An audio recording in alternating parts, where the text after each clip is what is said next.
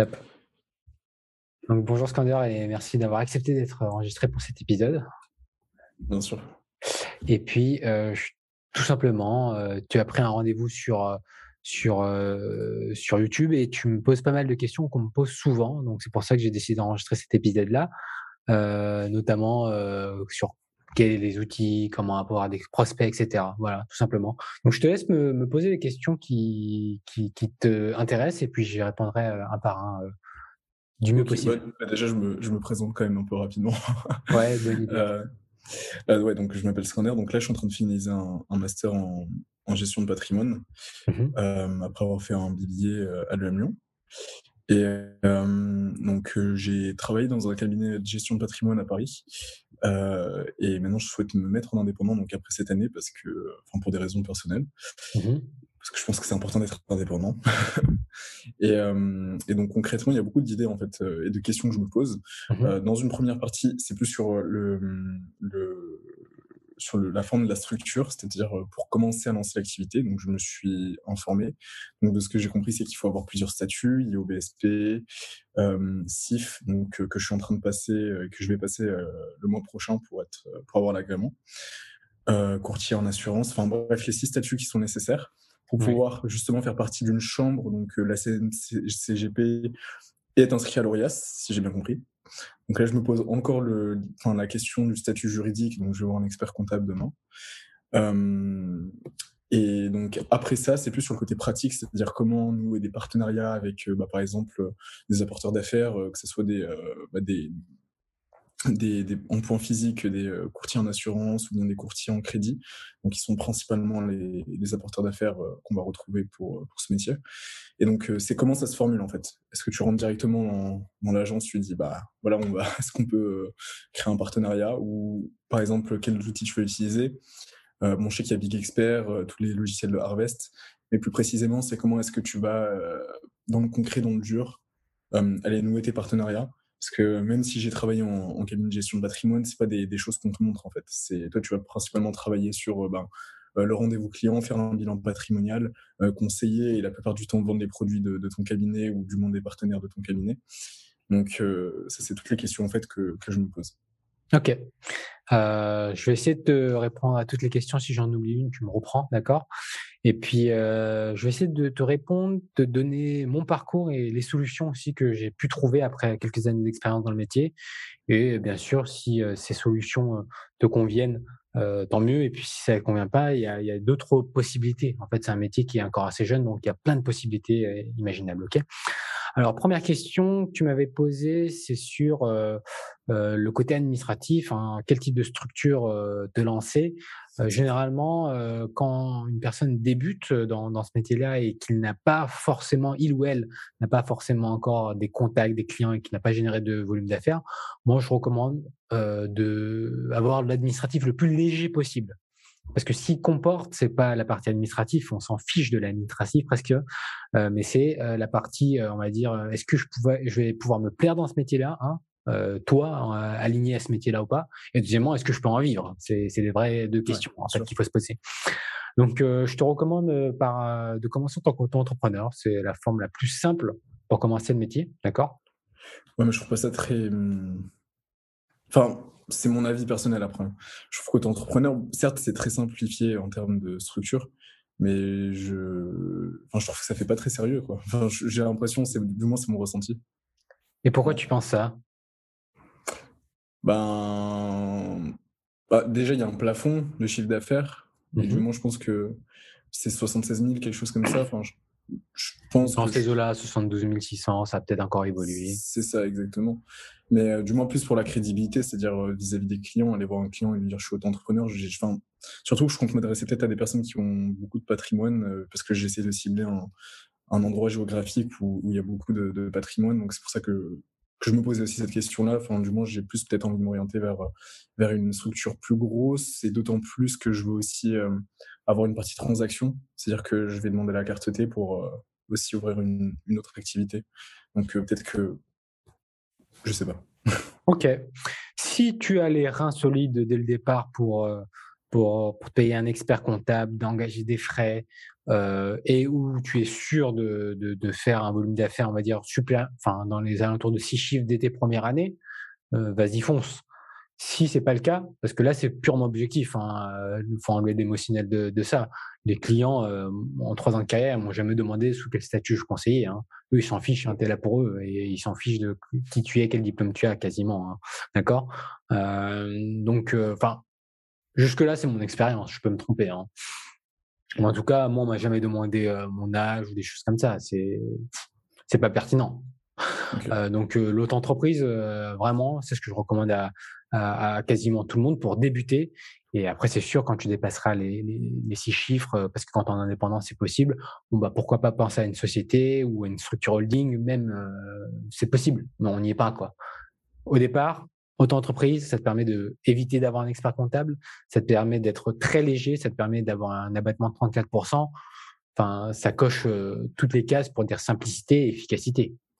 Et ce dont tu as besoin au départ, c'est vraiment de la simplicité administrative parce que tu auras tellement déjà de complexité sur les, sur les outils à apprendre, sur le langage, euh, sur les clients à aller chercher, sur les partenaires à trouver, que niveau administratif, faut pas, faut pas perdre ton temps là. C'est voilà, c'est ma vision. Après, tu fais ce que tu veux et tu demandes à un expert comptable si tu veux faire société. Euh, fais-toi conseiller par ton, expert comptable en tout cas. Et ça ne freine pas au niveau des partenariats, c'est-à-dire de dire je suis un auto-entrepreneur, etc. Non. Non. Non. Il n'y a pas aussi un, frein au niveau de, de la vie sociale de l'activité, parce que ce que j'ai compris, c'est que pour pouvoir s'enregistrer à l'ORIAS, il faut avoir euh, dans la vie, enfin, dans, dans comment ça s'appelle? J'ai oublié. Euh, numéro de sirène? Non, non, pas le numéro de sirène, mais euh, dans la vie sociale.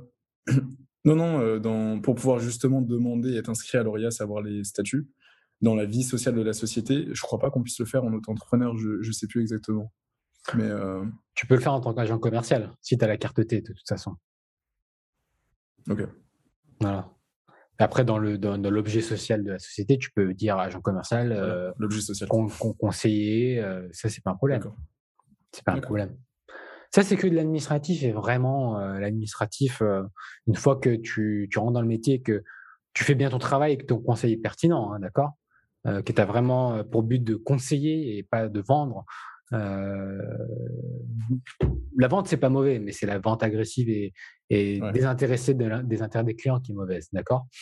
Euh, Si c'est vraiment ça, l'administratif, on... pas grave, c'est pas grave.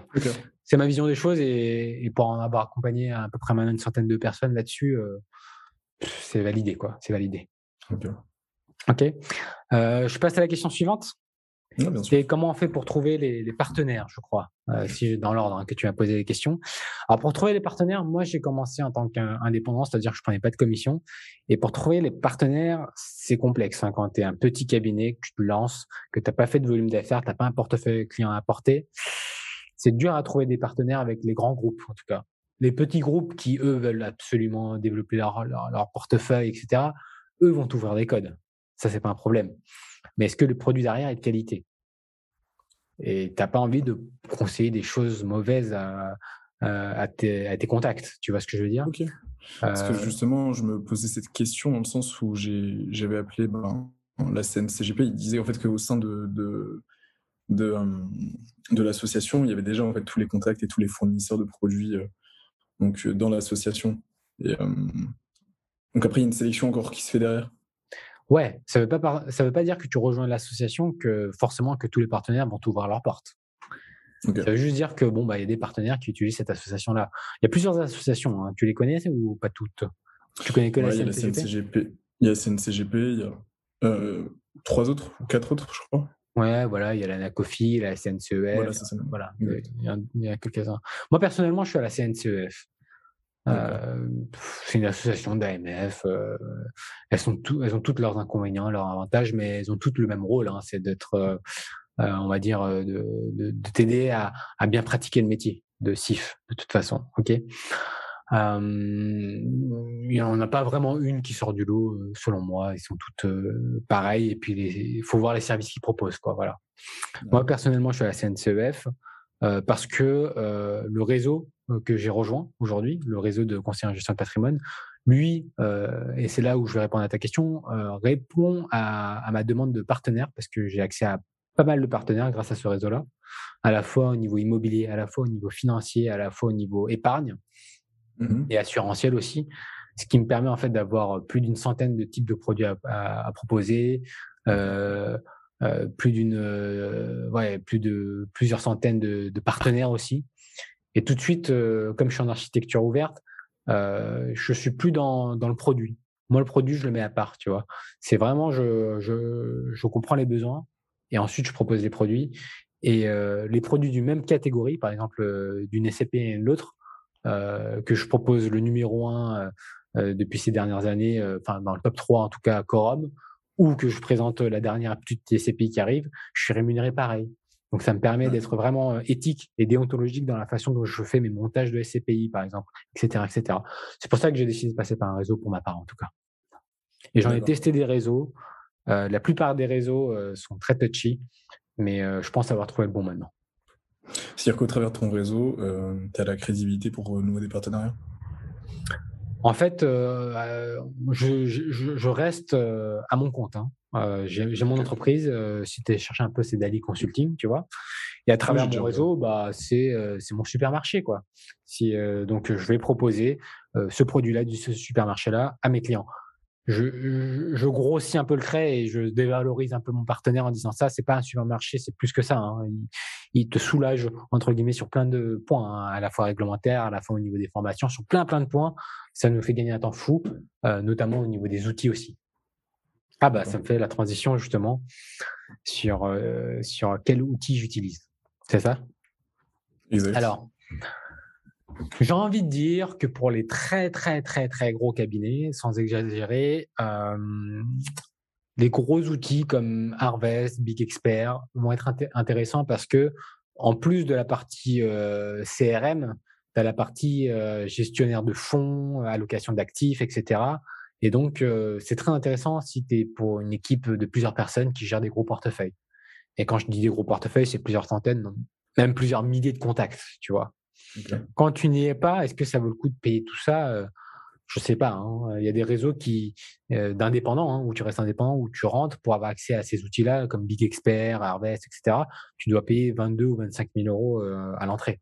C'est énorme. Quand tu commences, mieux vaut rester light, voir si tu arrives à déjà toi à te plaire dans le métier avant tout. Encore une fois, je répète. Et deuxièmement, si tu arrives à, à, gagner ta vie là-dedans, quoi. Donc je, je commencerai simple encore une fois. Dans l'entrepreneuriat, il faut toujours commencer simple et efficace. Et là, encore une fois, euh, moi, avant, je faisais tout, euh, mon parcours, mon processus réglementaire avec des outils gratuits comme euh, Bit, Bittrex 24 ou, ou, ou HubSpot gratuit, tu vois. Et derrière, j'avais tout mon processus réglementaire en Word. Donc ça, c'était pas optimisé parce qu'il fallait tout refaire à zéro à chaque fois. Ça prenait du temps, quoi. Mais là, encore une fois, je suis dans un réseau où tu as tout le process euh, réglementaire qui est, qui est pris en charge de A à Z à travers un outil euh, digitalisé, signature en présentiel ou à distance. voilà. De, voilà pour, euh, pour, pour la réponse de l'outil. Est-ce que je réponds aux questions un par un arrive ou pas? Oui, bien sûr, bien sûr. Oui, non, c'était exactement ça ma question. C'était plus au niveau de l'outil à utiliser, mais surtout comment, moi, ma, ma réelle question, en fait, je sais que je suis très dans le pratique, c'est-à-dire que je me pose beaucoup de questions sur le pratique. Euh, c'est-à-dire qu'une fois que bon, tu as trouvé ton partenaire, euh, j'imagine que tu signes un contrat de partenariat. Après ça, bon, tu trouves un client, tu lui expliques comment fonctionne, toi, tu as étudié le produit. Et une fois que le client veut souscrire, il y a, c'est encore un contrat sur lequel le partenaire te forme ou bien comment est-ce que ça se passe plus au niveau technique? Ok. Euh, je vais apporter une nuance à ce que tu as dit. Tu pas loin hein, de la vérité, mais il y a une nuance à apporter parce que c'est hyper important. Euh, au premier rendez-vous, il y a l'analyse patrimoniale. Donc ça, tu as dû le faire. Hein, euh, situation patrimoniale, bilan, etc. Bon, simple. Au deuxième rendez-vous, moi, je fais un conseil sur le bilan. Euh, il n'y a pas encore. Euh, il y a les enveloppes de temps en temps. Je, je dis l'enveloppe euh, générale, peut-être l'assurance vie ou des choses comme ça. C'est l'enveloppe, ok, mais il n'y a pas encore le produit. Hein. Je ne sais pas quel fonds, encore quoi que ce soit je, propose les enveloppes, je valide que ça correspond bien aux objectifs parce que entre le premier rendez-vous et le deuxième rendez-vous, comme il y a plein de clients qui passent, on veut bien affirmer les chiffres, affirmer la situation et affirmer que c'est en, enfin, en concomitance avec euh, l'objectif. Mais là, je fais la pédagogie euh, de l'enveloppe, par contre. Je leur dis si c'est une assurance vie, qu'est-ce qu'une assurance vie Si c'est un immobilier, pourquoi cet immobilier Quel, quel dispositif? Est-ce que c'est du LMNP Est-ce que c'est du Pinel Est-ce que c'est du Malraux? Tout ça, je, l'explique et ce que c'est, là, je le propose maintenant. Mais je n'ai pas encore le produit. Je ne sais pas quel lot euh, euh, immobilier je vais le présenter. Je ne sais pas quel fonds je vais mettre euh, dans son assurance vie. je n'ai pas encore l'approche produit. Je, suis encore sur le conseil. D'accord? Et c'est qu'au troisième rendez-vous où je lui présente le produit, éventuellement les frais et la souscription au troisième rendez-vous. Et souvent, la souscription finale technique, aujourd'hui, moi, je ne la fais plus, je la délègue à un assistant. Parce que j'ai pas de plus-value hein, sur la partie technique de souscription. Tu es d'accord avec moi? Toi qui, es, qui as déjà un an d'expérience dans, un cabinet à Paris. Tu fais V1, V2, V3, donc V1 prise, enfin bilan patrimonial, V2 vraiment où tu, où tu expliques le support et vraiment V3 où tu poses des chiffres factuellement et où la personne est prête à s'engager. Et ça, tu l'expliques dès le départ en fait. Ouais, ouais c'est ça. C'est ça. Donc voilà. Et donc comment je fais pour monter en compétence sur les produits? Parce que quand tu rentres dans un, quand, quand tu as ton compte, tu sais que tu as accès à tout le marché. Euh, donc c'est des centaines et des centaines de produits différents. Hein. Et si je parle d'acronymes, euh, la plupart des gens ne connaissent pas euh, PER, Perco, euh, Péri, mmh. Madelin. Enfin, ça, ça, tu perds tout le monde dans, dans, le commun des mortels. Hein, je parle. C'est sûr. là, c'est parce que toi, tu as fait déjà un an d'expérience, tu es initié, quoi, entre guillemets euh, et ben il faut monter en compétence parce que même toi qui as fait un an d'expérience, tu vois qu'il y a plein de produits que finalement tu maîtrises pas et que c'est très différent de ce qu'on t'enseigne en master. En master, on t'enseigne le cadre juridique, le cadre théorique, mais le cadre pratique du produit un peu moins. Ouais. Le cadre commercial du produit encore moins. Et donc ça, c'est quelque chose que tu vas acquérir que sur le terrain. Et si tu te lances en indépendant dès l'année N, comme j'ai fait, et c'est une erreur, euh, tu vas prendre beaucoup de temps parce que tu vas avoir plusieurs casquettes. Tu vas avoir le casquette de l'étudiant qui va apprendre sur, sur, sur le tas, tu vas avoir le casquette de celui qui va chercher des partenaires, tu vas avoir le casquette du commercial, tu vas avoir le casquette aussi euh, du conseiller, donc tu vas préparer tous tes dossiers. Tu vas t'éparpiller, c'est trop difficile en fait. J'ai remarqué, c'est mon expérience, je parle selon moi hein, encore une fois, et à, toi de, de, de, de, trancher. Hein, mais, moi en tout cas, c'est important de prendre l'expérience des autres. Moi en tout cas, j'ai trouvé ça, euh, euh, j'étais surmené la première année. Et c'est pour ça que j'ai décidé de dire, maintenant que j'ai fait plusieurs années de, de, conseils, comment je peux aider les autres? Et c'est comme ça que j'ai monté ma, chaîne YouTube pour que les autres ne fassent pas la même erreur que moi.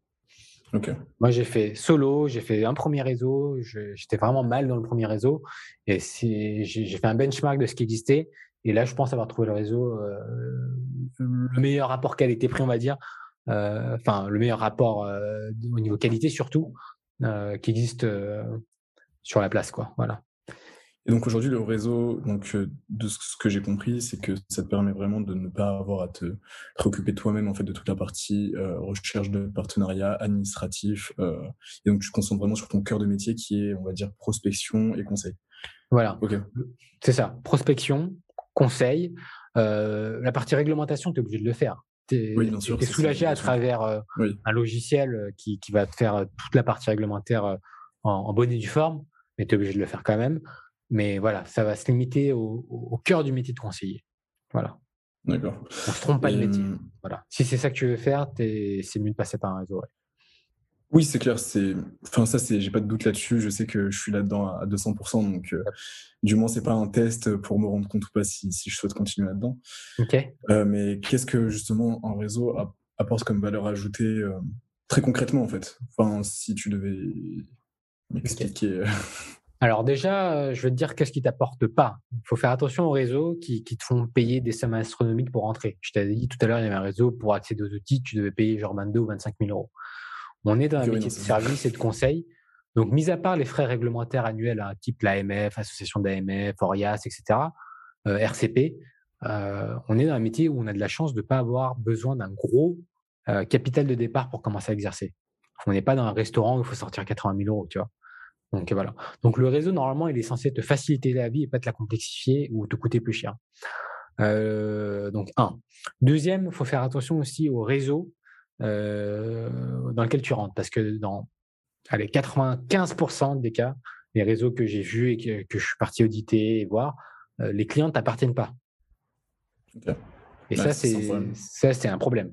Voilà. Donc ça c'est le cœur et le nerf de la guerre. C'est comme le cordonnier le plus mal chaussé. Si tu les clients t'appartiennent pas, c'est pas bon, quoi.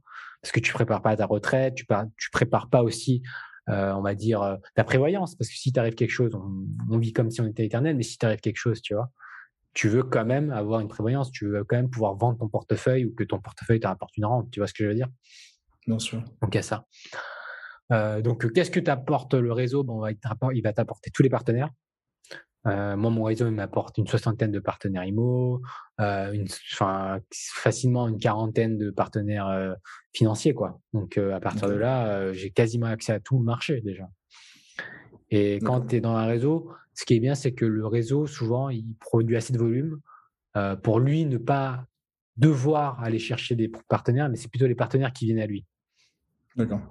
Donc, qu'est-ce qui se passe? Bah, Ça veut dire qu'ils peuvent trier, ils, peuvent prendre des partenaires de qualité, ils peuvent prendre des rémunérations euh, justes pour, euh, pour ces conseillers, sans pour autant euh, surfacturer ou facturer les clients. Tu vois, il y a vraiment un mmh. principe gagnant-gagnant. Moi, en gros, la plupart de, la plupart de mes partenaires hein, aujourd'hui que j'ai n'ont aucun incidence sur mes clients. C'est-à-dire que les clients, s'ils décident de, de venir me voir en direct, enfin, de, de, passer par moi ou d'aller en direct, ils paieraient la même chose. Donc ça, c'est quand même intéressant. Oui, vu que es en fait, tu, touches des rétrocommissions sur l'immobilier ou bien euh, du fixe plus, euh, plus de l'encours sur le financier. Exactement. Notamment. Oui, bien sûr, le conseil reste gratuit.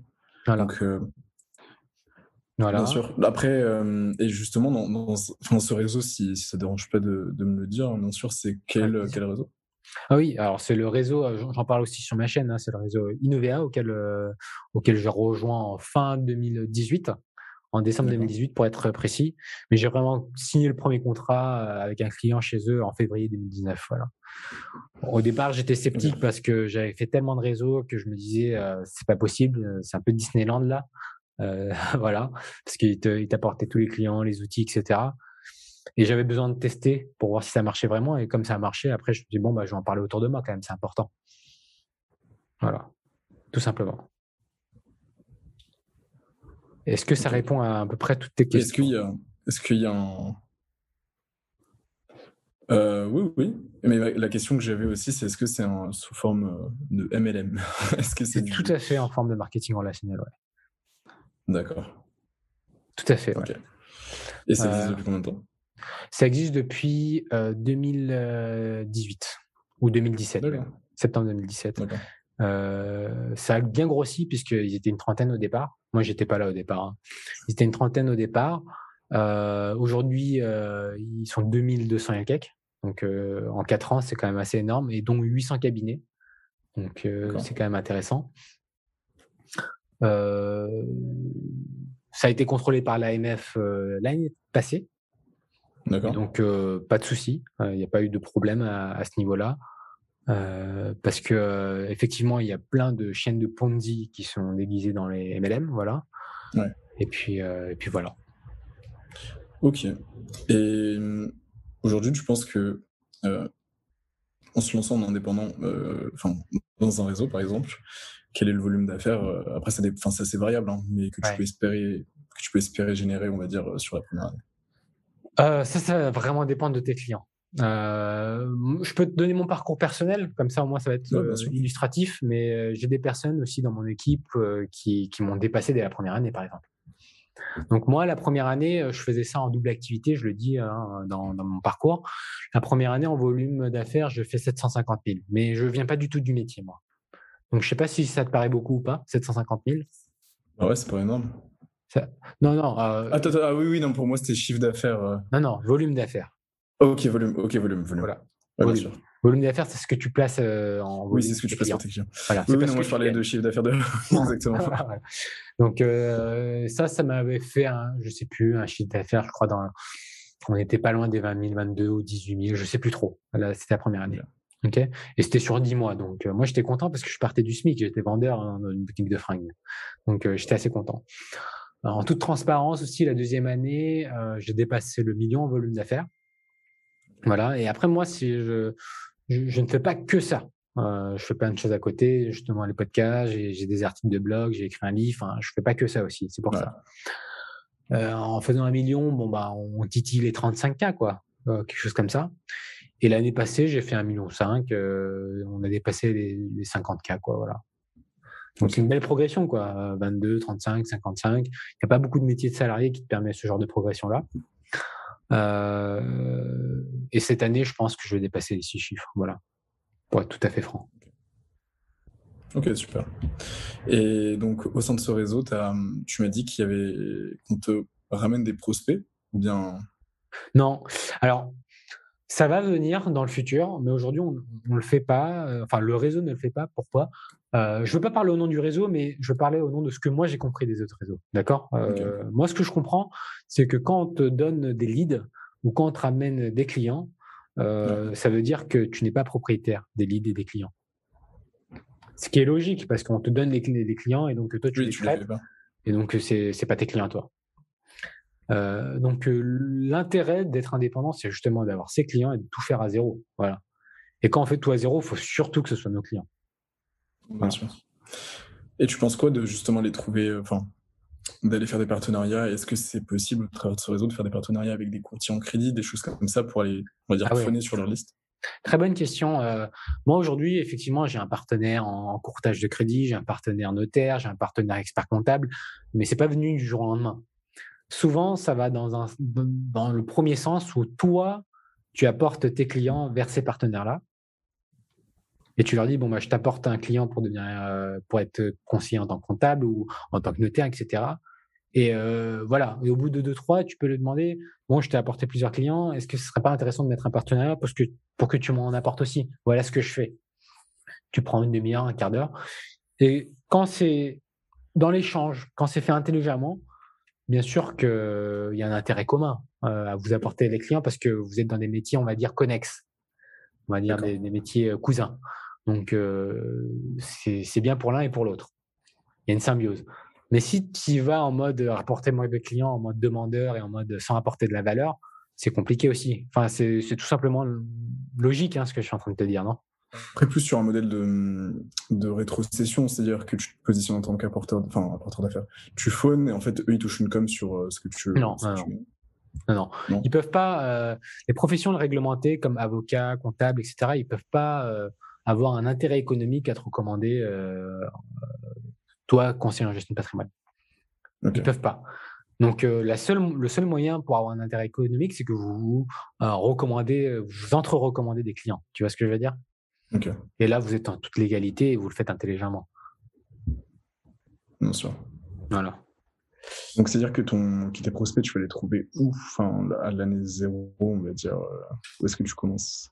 Yes, ça aussi dans, le, dans, dans mon podcast du parcours, je, je l'explique. Je, je, le redis pas pour toi, hein, mais je le dis pour les prochains qui vont, qui, qui, vont écouter éventuellement l'épisode. Euh, en fait, euh, moi, j'étais en double activité et euh, j'avais pas du tout vocation à créer un cabinet en gestion de patrimoine. C'était juste que j'étais un peu fan de, la finance perso et je voulais me former pour, pour, pour le fun. Quoi. Donc, j'ai, j'ai passé les habilitations, la certif AMF, etc. Et j'ai commencé à conseiller mes proches, donc vraiment hein, mes, amis, ma famille, pour eux, pour les aider. Quoi. Euh, je prenais pas forcément d'honoraires ou quoi que ce soit, c'était vraiment pour les aider. Et au final, ça a commencé à dépasser ce que je gagnais en tant que, en tant que salarié. Je me suis dit, ah, pourquoi pas en faire un métier principal, tu vois? C'est parti de là. Et quand tu fonctionnes comme ça, vraiment dans, le but d'aider ton prochain, en gros, ça fonctionne pas mal parce que forcément, ça, les personnes que tu aides, bah, ça devient ton meilleur moyen de, recommandation. Voilà, tout simplement. Donc moi, j'informe autour de moi, surtout mes amis, mes proches. et puis après, bien sûr, je vais taper un peu plus dans le dur pour compléter les, les, créneaux horaires au départ. Hein. Tu auras besoin de ça aujourd'hui. Moi, je le fais plus parce que j'ai plus besoin et il y a de la recommandation. Tu tapes des consulting sur Google. Euh, bah, j'ai des 5 étoiles, enfin, ça fonctionne, tu vois. Mais au départ, tu es obligé de passer par là, et même moi, je suis passé par là, et c'est tout simplement de te faire connaître en tant que tel, quoi. Donc, dans ton réseau personnel Ouais, dans ton réseau personnel, tout simplement. Mais justement, au début, ça suffit pas, non? Il faut quand même aller prospecter dans le dur, donc, comme tu disais. Alors, c'est moi, j'informe, j'informe mais, mon réseau personnel, je, je les, je les prospecte pas, c'est pas pareil. Si tu prospectes ah ton... réseau personnel, ça veut dire que tu, veux qu'il absolument il devienne client.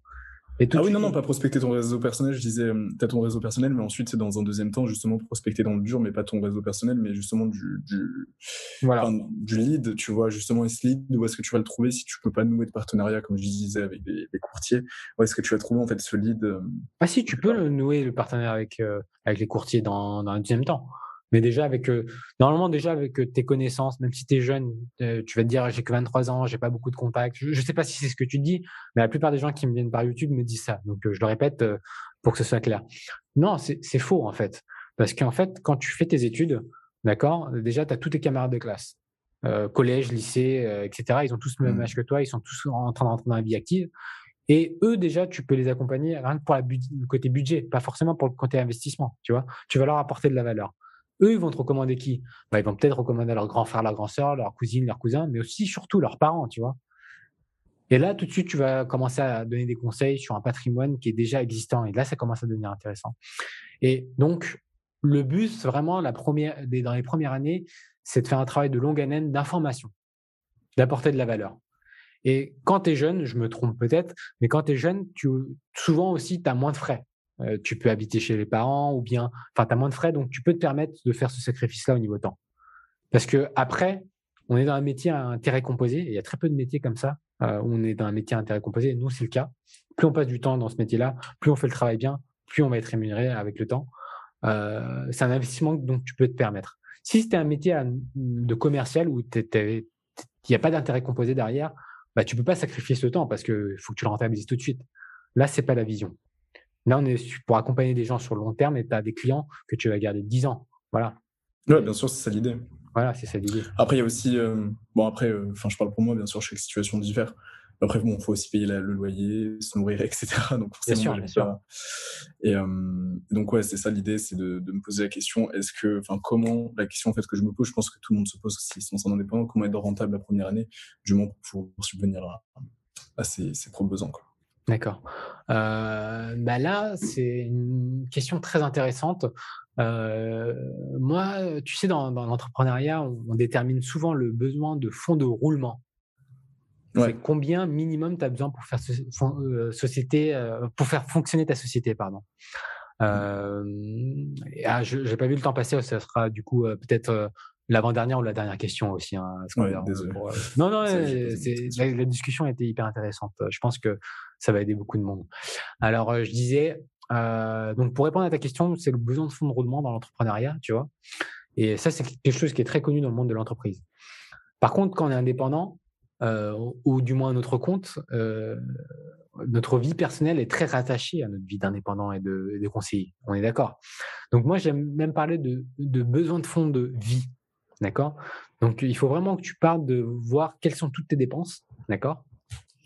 Euh, combien tu as mis de l'argent de côté déjà aujourd'hui Ok? Combien de mois tu peux supporter ces dépenses si tu fais rentrer 0 euros euh, dans les mois qui suivent? Et ensuite, combien il faut que tu gagnes euh, exactement tous les mois pour au moins subvenir à tes besoins minimum de vie? C'est-à-dire manger, t'habiller, tu vois, tout ça. Je, suppose que tu l'as déjà fait parce que ça, j'ai déjà fait, mais bien sûr, tu travailles dedans, donc forcément, tu as, as, une notion de ça, la budgétisation. Une fois que tu as ce chiffre en tête, mais vraiment le montant minimum, hein, pas le montant si je peux m'acheter une veste Gucci ou j'en sais rien, tu vois. Vraiment le montant minimum. le, minimum. Et à partir de là, il faut vraiment que tu, quand tu, tu lances ton activité, et c'est ça qui est difficile parce que euh, quand tu lances ton activité, bah, tu vas dire, ah, faut que j'atteigne ce minimum-là pour, pour survivre. Et donc, forcément, tu as, as, une approche et tu as une énergie un peu commerciale quand même. Tu vois? Donc, tu n'es pas forcément détaché du résultat. Mais avec les années, quand ça va arriver, c'est facile à le dire pour moi maintenant que c'est arrivé, euh, tu vas t'en détacher de plus en plus et donc ton conseil va être de meilleure qualité et les gens en face de toi vont le ressentir. Donc la première année, justement, dis-toi que c'est une année de jeu. De toute façon, il n'y a, a, pas d'entreprise, euh, enfin la, grande majorité d'entreprises euh, commencent à stabiliser ses revenus qu'au bout de la troisième année. On dit souvent qu'il faut entre un et trois années pour commencer à maîtriser son business et ses outils. La troisième année pour stabiliser, la cinquième année pour être reconnu vraiment pour, comme l'expert du milieu, et la septième année pour toucher euh, les six chiffres et être expert. Voilà, quand on est dans l'entrepreneuriat. Et ben là, c'est pareil en fait. C'est pareil, c'est une entreprise. Il faut le voir comme une entreprise. C'est clair. Mais disons, est-ce que 20K, c'est un objectif? Ça serait, on va dire, le, le seuil sur une première année? Moi, personnellement, c'est ce que j'ai atteint la première année, alors que j'avais rien à voir avec le métier. Toi, tu as déjà travaillé un an dedans, je pense que c'est assez facile. Pour pas. Voilà, assez facile. C'est relativement facile par rapport à, ce que moi j'ai fait. À peu près 750 000 ben, de volume d'affaires, ça te paraît pas incroyable non plus. Je sais pas. Non, c'est clair. Après, j'ai pas envie d'empiéter sur le temps, comme tu disais, euh, on va pas, pas trop tarder. J'ai juste une dernière question. Ouais. vraiment, la question que je me pose, c'est comment justement aller chercher euh, bah, tes. Enfin, autre, vraiment, je parle autre que le, réseau proche, euh, vraiment dans le froid, enfin dans le dur. Où est-ce que tu vas trouver tes. Où est-ce que tu vas trouver tes, tes, premiers prospects? Où est-ce que tu vas. Enfin, tu vois ce que je veux dire? Ouais. C'est pas forcément dans ton réseau proche, encore une fois, je le répète, parce qu'il y a une nuance qui est souvent très mal comprise par les gens quand je l'explique. Ton réseau proche, c'est pas ton levier de client. Mais ton réseau de proche, c'est tes premiers apporteurs d'affaires, ça c'est sûr. Donc, ça va pas être peut-être tes proches en, en, cercle 1, mais peut-être tes proches en cercle 2, 3. Et ça reste quand même des proches. Et c'est peut-être eux, c'est peut-être des connaissances. C'est peut-être des gens que tu as vus une fois à un mariage, à une soirée. C'est le cousin du cousin, c'est l'ami du cousin, mmh. tu vois. Ou peut-être que tu n'as jamais vu. Donc, c'est déjà le réseau froid pour toi. Mais en fait, ça, c'est, on appelle ça le, marché intermédiaire, le marché tiède. Tes clients, je trouve, dans le marché tiède. Il ne faut pas aller chercher plus loin que ça. OK? Mais les personnes qui vont t'apporter du business quand tu te lances, surtout, c'est ton marché chaud. Et peut-être que si tu leur dis, honnêtement, tu dis, je me lance, ça sert à rien de mentir, hein. je me lance, j'ai besoin de me former. Euh, si tu veux, je t'offre un bilan patrimonial et des conseils. En contrepartie, est-ce que tu auras une heure ou deux heures à m'accorder pour me former sur mes outils? Et euh, comme ça, tu as des conseils et tu en, feras ce que tu veux. Et peut-être que mmh. derrière, ils vont signer avec toi, tu vois. En plus, pense toujours à apporter de la valeur aux gens et à aider les gens. Et naturellement, euh, ça, va, ça va le faire. Ok, ça marche, Skander. Je, je dois te laisser parce que le prochain contact est arrivé. Mais c'était une super discussion. Le nom du réseau, comment tu me, dis, tu me disais, juste que je le note? Ouais, Innovea. Euh, ce que je vais faire, c'est que je t'enverrai un, un, mail. Euh, bah, ce que je vais faire, c'est que je vais le faire maintenant. Je t'envoie le mail tout de suite si tu veux participer, en savoir plus sur le réseau. Je peux t'inscrire si jamais tu remplis ce mail. Et euh, je t'envoie aussi mon site, comme ça tu en sauras un peu plus. OK? Super. Formation. Donc c'est formation-du6cgp.fr. OK. OK? Moi, j'espère que j'ai pu euh, t'apporter un peu de valeur et répondre à tes questions Scander aujourd'hui. Totalement. Super. Top. Bon, bah, merci en tout cas et puis à bientôt. Merci.